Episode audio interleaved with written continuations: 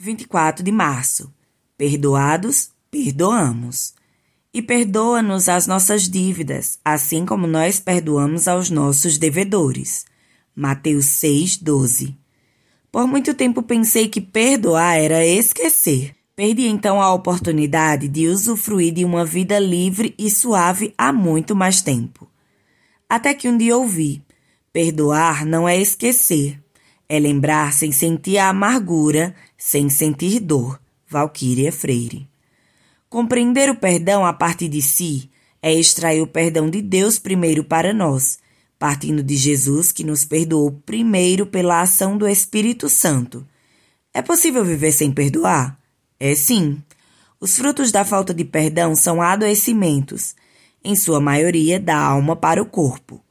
Um salmo de Davi nos chama à reflexão. Por que estás abatido, ó minha alma? E por que te perturbas em mim? Espere em Deus, pois ainda o louvarei pela salvação da sua face.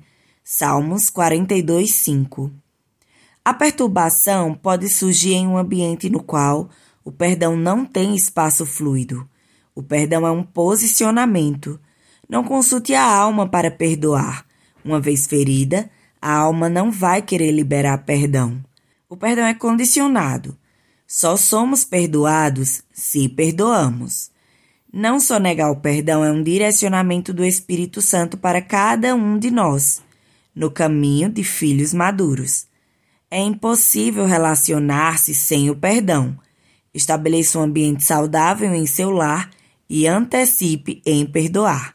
Pastores Eduardo e Valquíria Freire.